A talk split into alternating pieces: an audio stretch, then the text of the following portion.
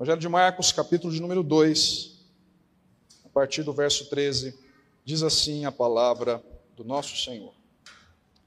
De novo saiu Jesus para junto do mar, e toda a multidão vinha ao seu encontro, e ele os ensinava. Quando ia passando, viu a Levi, filho de Alfeu, sentado na coletoria, e disse-lhe: Segue-me. Ele se levantou e o seguiu. Achando-se Jesus à mesa na casa de Levi, estavam juntamente com ele e com seus discípulos muitos publicanos e pecadores, porque estes eram em grande número e também o seguiam. Os escribas dos fariseus, vendo-o comer em companhia dos pecadores e publicanos, perguntavam aos discípulos dele: Por que come e bebe ele com os publicanos e pecadores? Tendo Jesus ouvido isto, respondeu-lhes: Os sãos não precisam de médico, e sim os doentes. Não vim chamar justos, e sim pecadores. Até aqui. Vamos orar mais uma vez? Santo és tu, Senhor. Bendito é o teu nome. A tua palavra dura para sempre, o teu reino jamais terá fim. Senhor, nós acabamos de ler a tua palavra. E a nossa oração nesta hora é para que o Senhor nos ilumine a mente. Nós oramos nesse sentido, ilumina-nos a mente, o coração para que entendamos tudo aquilo que o Senhor tem para dizer nesta noite a cada um de nós, por meio da tua palavra. Fala conosco, Senhor, não da maneira como gostaríamos, mas da maneira que precisamos. E que assim, Senhor, o Senhor seja engrandecido em nossa vida, para honra e glória do teu santo e poderoso nome que oramos, em nome de Cristo, teu Filho. Amém. Meus irmãos, de todas as profissões e ocupações que existem, algumas são particularmente ingratas, não é verdade? Vamos citar alguns casos. Pensem, por exemplo, nos atendentes de telemarketing. Como são a linha de frente das empresas, esses profissionais costumam ouvir reclamações e ofensas dos mais variados tipos, não é mesmo? Todos os dias clientes, por alguma razão, insatisfeitos, falam-lhes com estupidez difícil de ser suportada. Pensem, por outro lado, nos árbitros de futebol. Como juízes, eles nem sempre agradam as torcidas quando aplicam as regras devidas à partida. Os irmãos conhecem a história, enxurradas de xingamentos por isso costumam ser dirigidas à sua pessoa. E não raramente os árbitros de futebol deixam os estádios em que apitam escoltados pela polícia. Pensem, irmãos, em várias outras ocupações e profissões que poderiam ser lembradas por nós. Profissões ingratas, difíceis de serem exercidas. Mas de todas elas, uma em especial está sempre presente nos noticiários. E eu falo, irmãos, da ocupação dos fiscais de trânsito. Basta fazer uma rápida pesquisa na internet para ver que esses profissionais desempenham uma das funções mais ingratas e odiadas pelas pessoas. Ódio, aliás, que às vezes é convertido em tristes episódios de agressão física. Os irmãos certamente já devem ter ouvido falar de casos assim. Sendo justos, irmãos, a verdade é que toda essa aversão popular aos fiscais de trânsito quase sempre não se justifica. Na maioria das vezes, eles apenas fazem o seu trabalho. Convenhamos, os infratores é que ao volante agem como não deveriam agir. No entanto, é claro, sempre há más exceções. Em qualquer profissão, em qualquer ocupação, sempre há os maus profissionais. E nesse caso, no caso da função dos fiscais de trânsito, não seria diferente. Foi o que se viu no ano passado, numa cidade do interior de São Paulo chamada Assis. Uma verdadeira máfia de multas que foi revelada pela justiça local. Por trás do esquema, diretores e fiscais de trânsito que ganhavam uma boa quantia por cada multa aplicada nas ruas. Os irmãos já devem imaginar os resultados, né? Milhares de infrações aplicadas injustamente. Bem, se em geral a imagem que se tem dos fiscais de trânsito é negativa, como é que os irmãos imaginam que esses profissionais passaram a ser vistos pelos habitantes dessa cidade específica na qual estavam agindo de maneira corrupta? Nada bem, não é mesmo? E de fato, ofensas, xingamentos, cusparadas, agressões e todo tipo de insulto passaram a fazer parte do seu cotidiano. Agora pensem comigo, irmãos. Quão escandaloso seria se alguém na cidade de Assis resolvesse acolher esses malfeitores, esses agentes fiscais de trânsito corruptos. Quão incompreensível seria se, em vez de hostilidade, alguém da cidade resolvesse recebê-los em sua casa para um jantar, para uma refeição. Qual será que seria a reação das outras pessoas, dos outros habitantes da cidade? Certamente iriam se opor, criticar, não é verdade?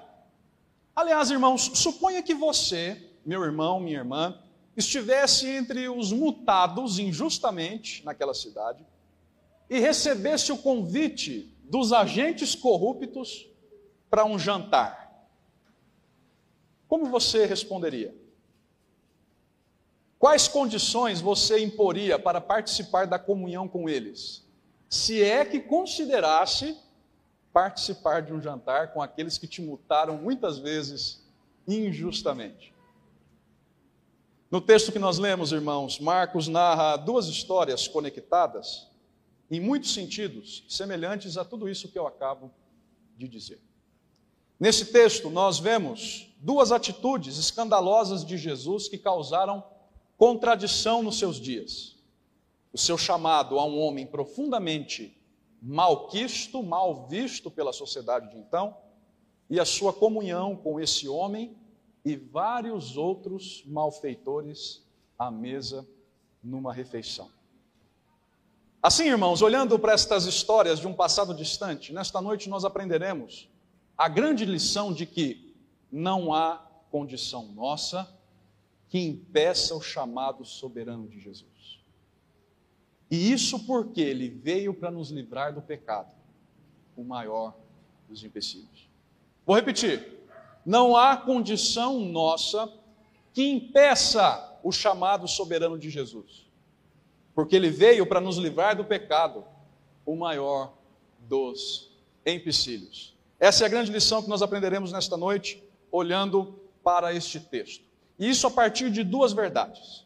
Duas verdades que nos conduzirão ao final do sermão a essa grande lição que eu acabo de dizer aos irmãos. E a primeira, irmãos, dessas duas verdades, o primeiro ponto é o de que sim, não há condição nossa que impeça o chamado soberano de Jesus. Não há condição nossa que impeça o chamado soberano de Jesus. Reparem que nós continuamos a ser conduzidos por Marcos no seu relato sobre as boas novas de Cristo, de Jesus Cristo, Filho de Deus. Se os irmãos bem se lembram, no domingo passado, nós olhamos para o conjunto de versos desse segundo capítulo, iniciado no verso de número 1 e fomos até o verso de número 12 deste mesmo segundo capítulo. Nestes versos, irmãos, de 1 a 12, que nós vimos no domingo passado, Marcos nos contou a história do perdão e da cura de um paralítico, que foi levado a Jesus por quatro pessoas. Os irmãos se lembram disso? Nós vimos no domingo passado. Creio que os irmãos se lembram. Nós vimos o evangelista mostrar a surpreendente autoridade de Cristo, Filho do Homem, autoridade revelada nos milagres que ele fazia, autoridade revelada no perdão de pecados que ele concedeu àquele homem que vimos na história da semana passada. Nós também fomos informados nos versos de 1 a 12 do capítulo de número 2 que uma oposição entre os líderes religiosos começou a se levantar contra Jesus. Oposição dos judeus de seu tempo, que no coração, os irmãos se lembram disso? De maneira ainda reprimida, de maneira ainda discreta, no coração apenas, começaram a questionar as palavras e as ações do nosso Mestre. E aí nós terminamos, por fim, no domingo passado, com a informação de que as pessoas se admiraram com o poder, com a autoridade de Jesus. Nós lemos isso no verso de número 12 daquele texto. Volte os olhos para o verso de número 12 do capítulo 2 e vejam isso. Vejam como terminou o verso que nós vimos na semana passada. A ponto de se admirarem todos e darem glória a Deus, dizendo: jamais vimos coisa assim. Agora, irmãos, a partir do verso 13, nós temos a continuação do relato de Marcos. E vejam o início do verso 13. Depois disso tudo que nós já vimos na semana passada, vejam agora o que Marcos diz no início do verso 13. De novo, saiu Jesus para junto do mar, e toda a multidão vinha ao seu encontro. Vejam, irmãos, que o que Marcos nos informa é que Jesus foi caminhar às margens do mar da Galileia. Margens nas quais, não é? Margens nas quais se localizava a sua cidade de então, Cafarnaum.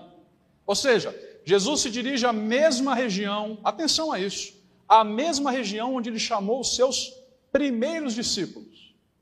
Os quatro pescadores descritos nos versos 16 a 20 do primeiro capítulo, cuja história nós já vimos no sermão passado. Os irmãos se lembram daquela história quando Jesus chamou a André, Pedro, Tiago e João, versos 16 a 20 do primeiro capítulo, Pois bem, Jesus foi caminhar naquela mesma região, às margens do mar da Galiléia. A sua cidade, Cafarnaum, ficava às margens do grande lago, em seu tempo chamado de Mar da Galiléia. E como nós sabemos, irmãos, a essa altura a popularidade de Jesus era enorme, era muito grande. Por isso, não nos deve causar estranheza a informação de Marcos na sequência do verso 13. De novo saiu Jesus para junto do mar e toda a multidão vinha ao seu encontro, e ele os ensinava. Notem, mais uma vez o evangelista resume aqui, apresenta para nós o propósito, a razão de ser do ministério de Jesus, como nós também já vimos no sermão passado. Ele está nos, nas margens, está caminhando pelas margens do Mar da Galileia e está ensinando as multidões que o seguem. E é justamente nesta ocasião, irmão, que ao pregar às multidões às margens do mar da Galileia, nos arredores de Cafarnaum, diz Marcos no verso 14, quando ia passando, volte os olhos para o verso 14, que Jesus viu a Levi, filho de Alfeu, sentado na coletoria e disse-lhe: segue-me. Irmãos, a semelhança do relato lá do primeiro capítulo, versos 16 a 20, em que Jesus chama quatro pescadores, Eis aqui mais um chamado às margens do grande lago, do mar da Galileia. Mas percebam que agora aquele que é chamado por Jesus para ser seu discípulo não é um pescador, como eram André, Pedro, João e Tiago. Marcos nos informa que agora Jesus chama Levi, filho de Alfeu. Aquele, irmãos, que muito provavelmente é Mateus, chamado assim no evangelho que ele mesmo, Mateus, escreverá tempos depois. Isso nós vemos lá no seu evangelho, Evangelho segundo Mateus, capítulo 9, verso de número 9. Um homem, irmãos, que atenção, nas palavras de Marcos, estava sentado na coletoria. É a este que Jesus chama. Levi, alguém que está sentado na coletoria. Sim, irmãos, Jesus chama um cobrador de impostos para ser o seu mais novo discípulo. E aqui nós precisamos entender os significados disso.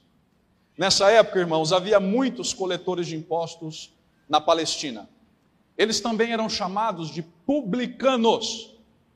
Boa parte deles trabalhava diretamente para o Império Romano, que essa época aqui dominava toda aquela região politicamente. Outros, se não trabalhassem diretamente para o Império Romano, exerciam a sua ocupação como cobradores de impostos sob as ordens dos governos locais, que por sua vez eram autorizados pelo grande Império Romano a arrecadar os seus impostos. E esse parece ser o caso de Levi, deste Levi descrito aqui por Marcos. É muito provável que ele estivesse trabalhando para Herodes Antipas, um governador local que foi autorizado em seus dias a arrecadar impostos pelo Império Romano. A essa época, irmãos, esse Herodes Antipas, filho de Herodes o Grande, governava sobre toda essa região da Galileia, onde está a cidade de Cafarnaum. Cidade, agora vimos, sabemos já, à luz de outros sermões, né? sermões, cidade em que residia Jesus. Dois dos irmãos desse Herodes Antipas, um chamado Arquelau e o outro chamado Filipe, governavam outros dois territórios vizinhos a este aqui que era governado por Herodes Antipas. Essa divisão ocorreu com a morte do pai deles, cujo nome já mencionei há pouco, Herodes o Grande. Tudo era governado, a Palestina era governada por Herodes o Grande, que quando morreu, dividiu os reinos em três e deixou com três de seus filhos. Herodes Antipas, a região da Galileia, que é esta aqui em que Jesus está, e outras duas regiões vizinhas, que foram deixadas a outros dois filhos seus, Arquelau e Filipe. Acontece, irmãos, que Cafarnaum, essa cidade onde Jesus está, estava situada numa região de fronteira entre dois desses reinos. Entre o reino governado por Herodes Antipas, de um lado, e o reino governado por um irmão seu, Filipe, do outro lado. Isto é, Cafarnaum, onde Jesus está aqui caminhando às margens da Galileia, era uma cidade de fronteira, uma cidade fronteiriça entre dois reinos. Portanto, não é estranho ler que havia uma coletoria de impostos ali, às margens do mar da Galileia. Assim como nós hoje, muitos de nós têm de pagar pedágio ao cruzar fronteiras, pedágios tinham de ser pagos para que as pessoas atravessassem de um reino para o outro. E como Cafarnaum era uma cidade que estava no limite, na fronteira de um reino para o outro, havia uma coletoria muito importante ali. E quem é que arrecadava impostos naquele local, naquele local, naquele lugar? Levi. Essa era a função desse homem. Ele cobrava os impostos que ali eram recolhidos segundo as ordens do governo.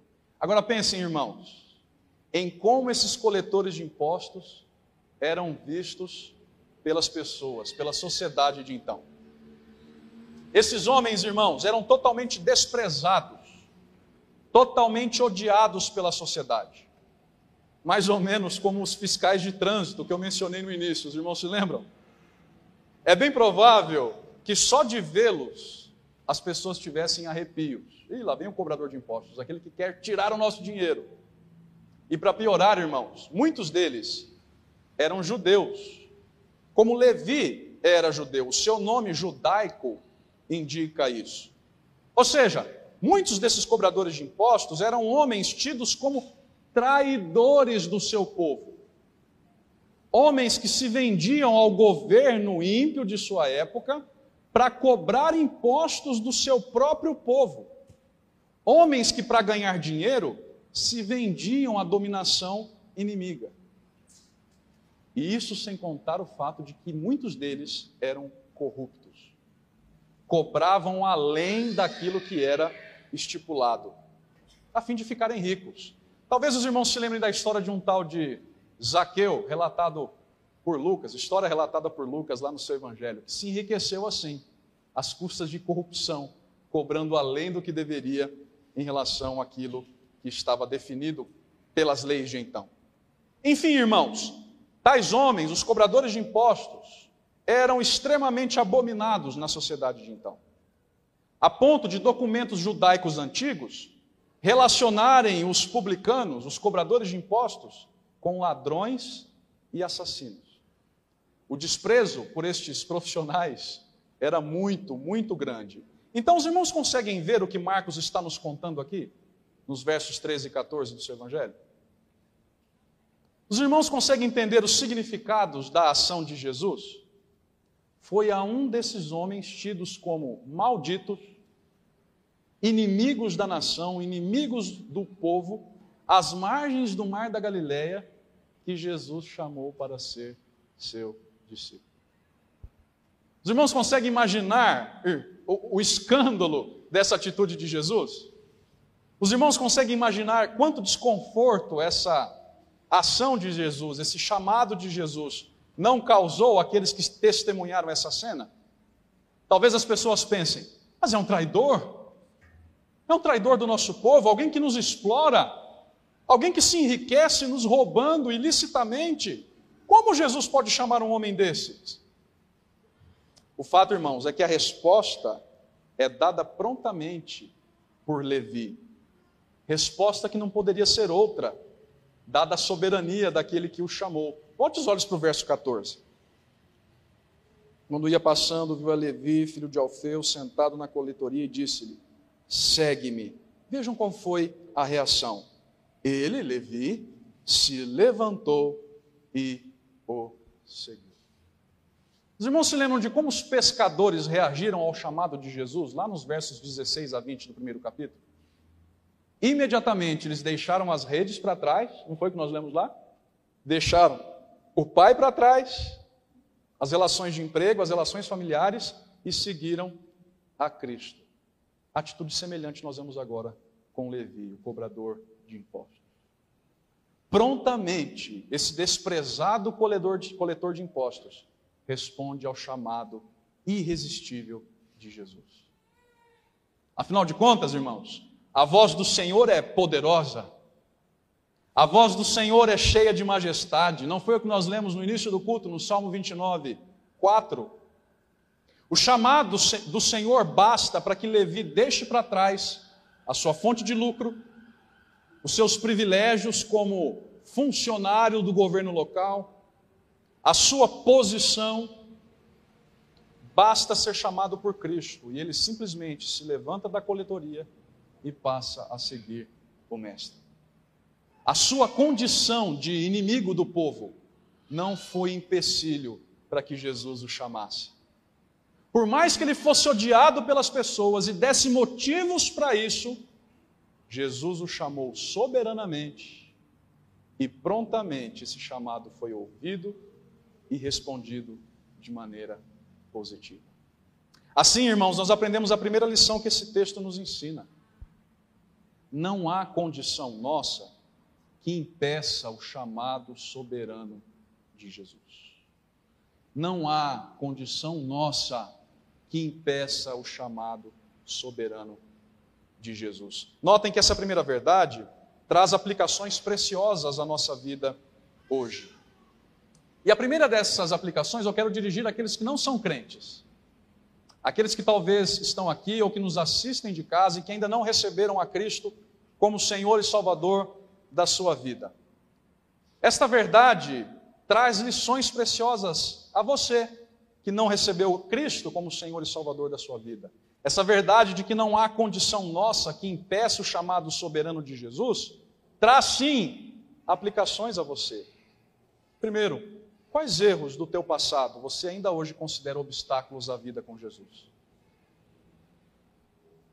Quais pecados do passado ou do presente você enxerga como empecilhos para seguir a Cristo?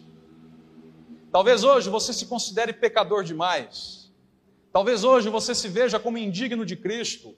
É possível que a vergonha por falhas do passado ou do presente insistam em te diminuir. É possível que o peso da culpa tenha retirado do teu horizonte qualquer possibilidade de perdão, qualquer esperança de perdão, de mudança genuína de vida, mas o que o texto nos ensina, irmãos, é que não há condição nossa que nos impeça de sermos chamados soberanamente por Jesus. Não importa o que nós fizemos no passado, não importa qual é a nossa história pregressa, não importa os erros que cometemos, os pecados que cometemos no passado, não há condição nossa que nos impeça de sermos chamados soberanamente por Jesus. Se você que é pecador sabe que precisa de perdão, não importa a forma como você se achega a Jesus hoje, ele não impõe condições para salvar. Com a sua autoridade, ele chama de maneira soberana. Não importa se nós somos odiados pela sociedade que nos cerca, não importa se os nossos erros fizeram com que todo mundo fechasse as portas para nós, não importa se nós somos desprezados, se somos malquistos, não importa a imagem que as pessoas têm de nós por erros do passado ou do presente. Não importa a nossa reputação aos olhos da sociedade, se Jesus nos chama soberanamente, é porque ele não impõe condições ao nos chamar. Ele chama quem quer, na hora que quer, e transforma a vida daquele a quem ele chama. Sabem, irmãos, isso diferencia a fé cristã de todas as outras religiões. Nós não precisamos fazer nada para sermos recebidos por Jesus. Nós não precisamos ser perfeitos primeiro, para que depois nós passemos a seguir a Cristo. Ele nos chama primeiro, ele vem até nós primeiro, ele nos perdoa primeiro, e aí, só depois disso, é que ele começa a operar em nós a mudança de que tanto necessitamos.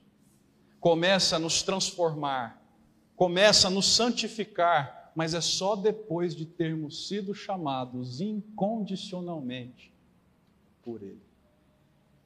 Portanto, essa primeira verdade traz uma lição a você que ainda não é crente. Cristo te chama. Vem segui-lo. Não importam os teus erros, os teus pecados, não importa a tua reputação, a tua situação atual, não há condição que impeça o chamado soberano. Mas essa verdade também se aplica aos crentes. Também se aplica a nós, irmãos, igreja do Senhor. E é a igreja que eu me dirijo agora. Aqui nós aprendemos que Jesus, como eu acabei de dizer, não impõe condições ao chamado. Ele chama quem quer soberanamente, da maneira que quer, quando quer, do jeito que quer. Mas a questão é: e nós? Nós temos seguido o exemplo redentor do nosso Senhor? Ou será que nós temos imposto condições à chamada do Senhor? É, Deixem-me ser ainda mais específico. Como povo de Jesus, será que nós temos seguido o nosso Senhor a não fazer acepção de pessoas? Temos anunciado o seu evangelho, mesmo aqueles a quem talvez nós consideramos casos perdidos? Ou será que nós condicionamos a mensagem de Cristo à situação social da pessoa, por exemplo? Ah, essa pessoa é muito miserável, não tem nada a acrescentar na igreja. Ou será que nós condicionamos a mensagem de Cristo à cor, raça, etnia, se é homem, se é mulher, a idade, os problemas do passado. Em resumo, irmãos, se Jesus nos ensina que não há condição prévia para que alguém se torne seu seguidor, por que muitas vezes nós agimos como se houvesse? Por que nós costumamos dividir as pessoas entre aquelas que são dignas de se tornarem discípulas de Jesus e aquelas que não são dignas de se tornarem discípulos de Jesus? Por que nós costumamos construir barreiras à nossa pregação? Por que nós nos fechamos em círculos pequenos? Sabem, irmãos, acho que um exercício de reflexão aqui nos ajuda. Existem pessoas conhecidas por nós cuja presença na igreja hoje nos incomodaria? Existem pessoas que você conheça que se convertessem hoje a Cristo, estivessem aqui conosco na igreja, a sua presença te incomodaria? Te contrariaria? pessoas que você não gostaria de ver, nem mesmo pintadas de ouro, quanto mais na mesma igreja que você frequenta? Se a resposta é sim, nós precisamos rever as nossas convicções. Porque o que o texto nos ensina é que não há condição que impeça o chamado soberano de Jesus. Ele chama quem quer. Por mais que seja incômodo para nós, Jesus chama quem quer. Por isso, como seu povo, nós temos de pregar sem fazer distinção, amar sem fazer distinção, servir uns aos outros sem fazer distinção, não há condição que impeça o chamado soberano de Jesus. É a primeira lição que nós vemos aqui, quando olhamos para os versos 13 e 14. Agora vamos ver a segunda verdade que nós aprendemos aqui, versos 15 a 17. A segunda verdade, irmãos, que nós aprendemos aqui, é a de que Jesus nos chama incondicionalmente, porque ele veio para nos livrar do pecado. Ele veio para nos livrar do maior dos empecilhos. É por isso que ele não impõe condições àquele a quem ele chama. Jesus nos chama incondicionalmente porque ele veio para nos livrar do pecado, o maior dos empecilhos. É a segunda lição que nós aprendemos aqui. O texto continua, irmãos. E agora nós vemos Marcos nos contar que o chamado a Levi o coletor de impostos, odiado em seus dias, que deve ter causado uh, estranheza total, o chamado a este homem não foi a única atitude controversa de Jesus. Sim, irmãos, porque na continuação da narrativa, nós vemos que o relacionamento com publicanos, cobradores de impostos, e pecadores, não se limitou apenas a Levi. Volte os olhos para o verso 15 e veja isso comigo. Verso 15. Achando-se Jesus à mesa na casa de Levi, estavam juntamente com ele, com seus discípulos, muitos publicanos e pecadores, porque estes eram em grande número e também o seguiam. Bem, parece que em comemoração ao maravilhoso e irresistível chamado que teve, Levi ofereceu um banquete na sua casa. E Lucas nos conta diretamente isso lá no seu Evangelho, capítulo 5, verso 29. Que Levi ofereceu um banquete em sua casa, depois de ter sido chamado por Jesus. Isso já nos ensina muito em termos de estratégia evangelística, né? Não sabe como pregar, falar do amor de Jesus para os outros? Faça, ofereça um jantar em sua casa e chame aqueles que ainda não o conhecem. E falem daquilo que Jesus fez contigo. Mas enfim, parece que é este o caso. Que Levi ofereceu um banquete em casa. E agora, Jesus, o novo mestre deste homem, deste ex-cobrador de impostos, é convidado de honra. Na língua grega original, irmãos, nós lemos neste verso de número 15 que Jesus estava reclinado sobre a mesa. Era assim que os antigos costumavam fazer nas suas refeições. Eles se reclinavam sobre a mesa, de bruços, se deitavam.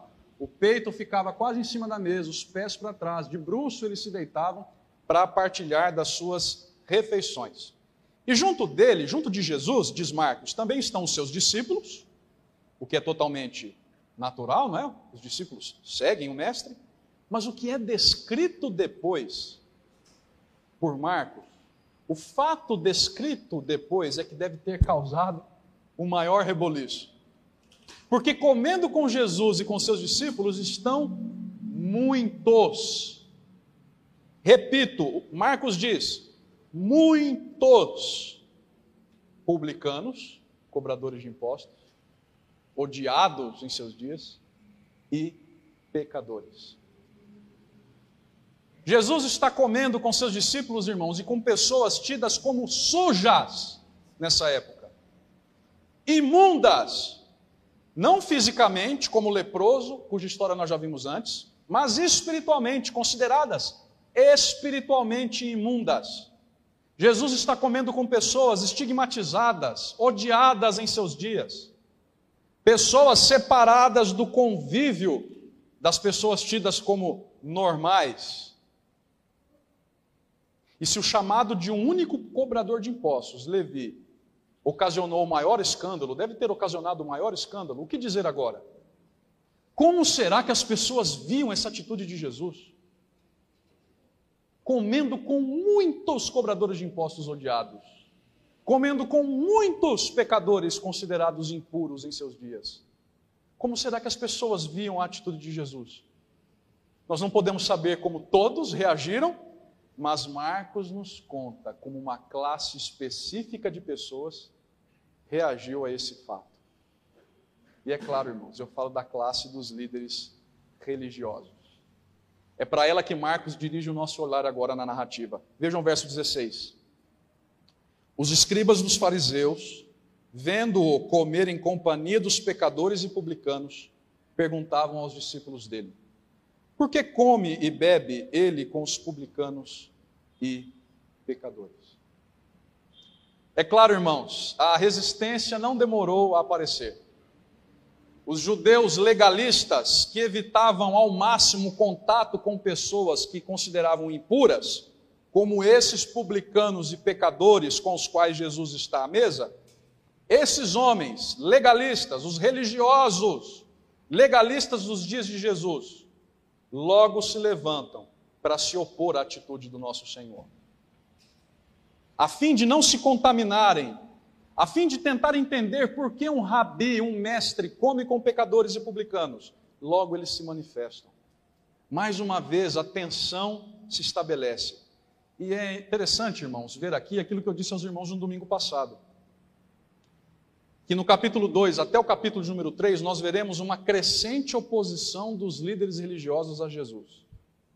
Os irmãos se lembram como eles reagiram nos versos de 1 a 12, quando Jesus perdoou os pecados do paralítico e curou aquele que fora trazido à sua presença por quatro amigos? Os irmãos se lembram como a oposição dos líderes religiosos apareceu lá? O que disse Marcos no verso 6 do capítulo 2? No coração os líderes religiosos começaram a arrazoar. No coração, os líderes religiosos começaram a questionar as atitudes de Jesus. E agora, o que é que eles fazem? Vejam, a oposição passa a ser menos tímida, menos reprimida. Agora, esses líderes religiosos procuram pelos discípulos de Jesus. Deixam de apenas pensar no coração, eles vão aos discípulos de Jesus para perguntar para os discípulos de Jesus, ou seja, para falar indiretamente agora com Jesus, falando aos seus discípulos. O que é que este homem faz?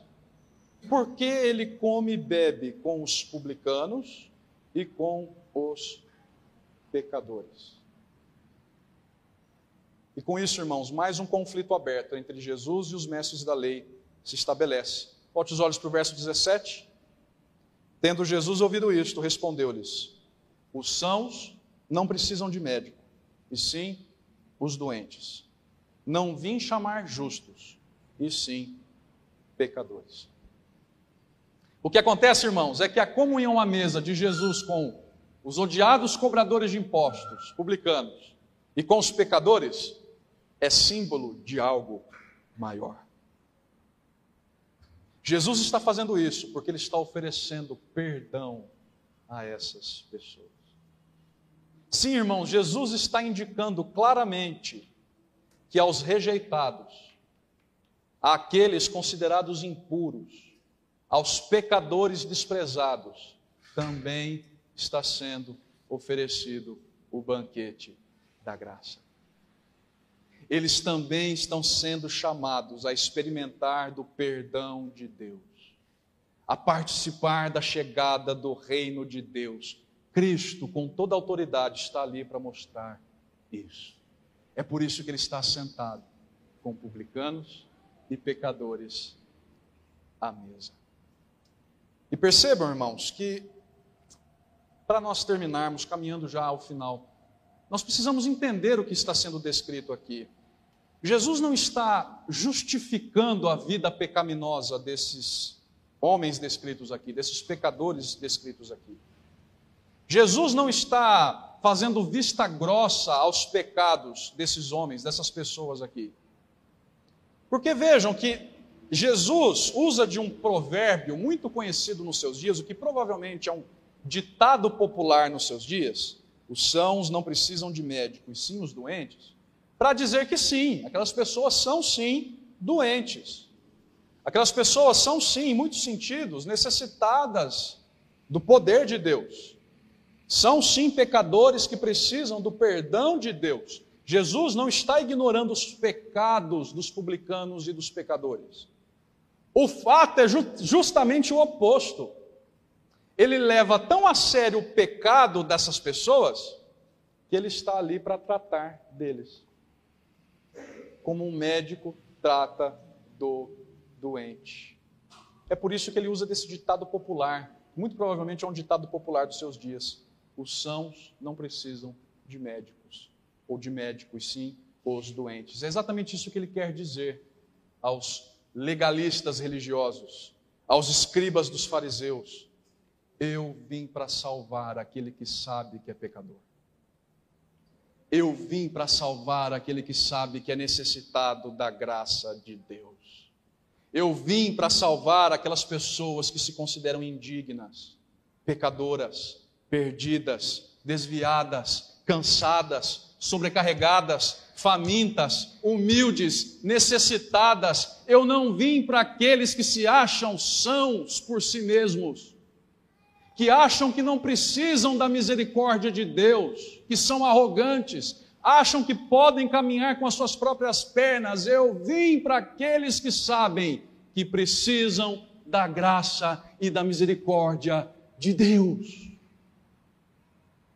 É isso que Jesus está dizendo aos líderes religiosos dos seus dias. Eu não vim chamar justo aqueles que pretensamente se acham melhores do que os outros, mais santos, mais puros.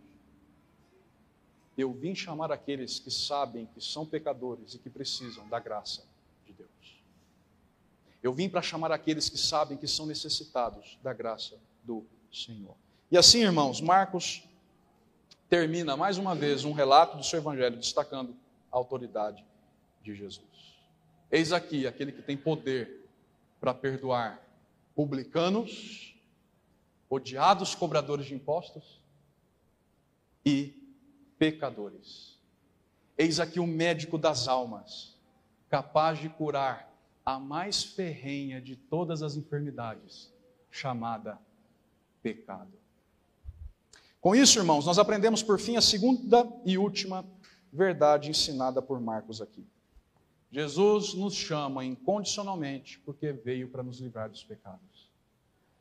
O maior dos empecilhos. Jesus nos chama incondicionalmente porque veio nos livrar do pecado, que é o maior dos empecilhos. Deixe-me terminar com algumas aplicações dessa segunda e última verdade.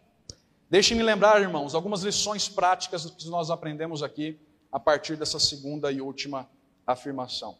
Em primeiro lugar, irmãos, isso nos ensina que a igreja é e sempre será feita de pecadores. A igreja é e sempre será feita de pecadores. Vejam, irmãos, essa lição nos ensina que a igreja não é feita de pessoas perfeitas, impecáveis, infalíveis. Jesus não chamou para segui-lo pessoas que têm toda a capacidade, que demonstram ter pureza prévia, que demonstram ter condições prévias para segui-lo. Jesus não nos chamou com base na nossa pureza, nas obras de justiça, que nós nos considerássemos capazes de fazer, ele não impôs condições para nos chamar, justamente porque chamou a pecadores. A igreja é feita de pecadores que precisam da graça de Deus, que são transformados por Deus, mas é feita de pecadores. Os irmãos se lembram do texto que nós lemos na primeira carta de Paulo a Timóteo? O que é que ele diz? Fiel é a palavra e digna de toda aceitação, que Cristo Jesus veio ao mundo para salvar os pecadores. E diz o apóstolo Paulo, dos quais eu sou o principal. Guardem isso, irmãos. Nós não fomos chamados por Deus porque éramos os mais justos ou mais santos do que outros. Na verdade, Todos nós somos doentes que carecem do médico das almas. Éramos os principais dos pecadores.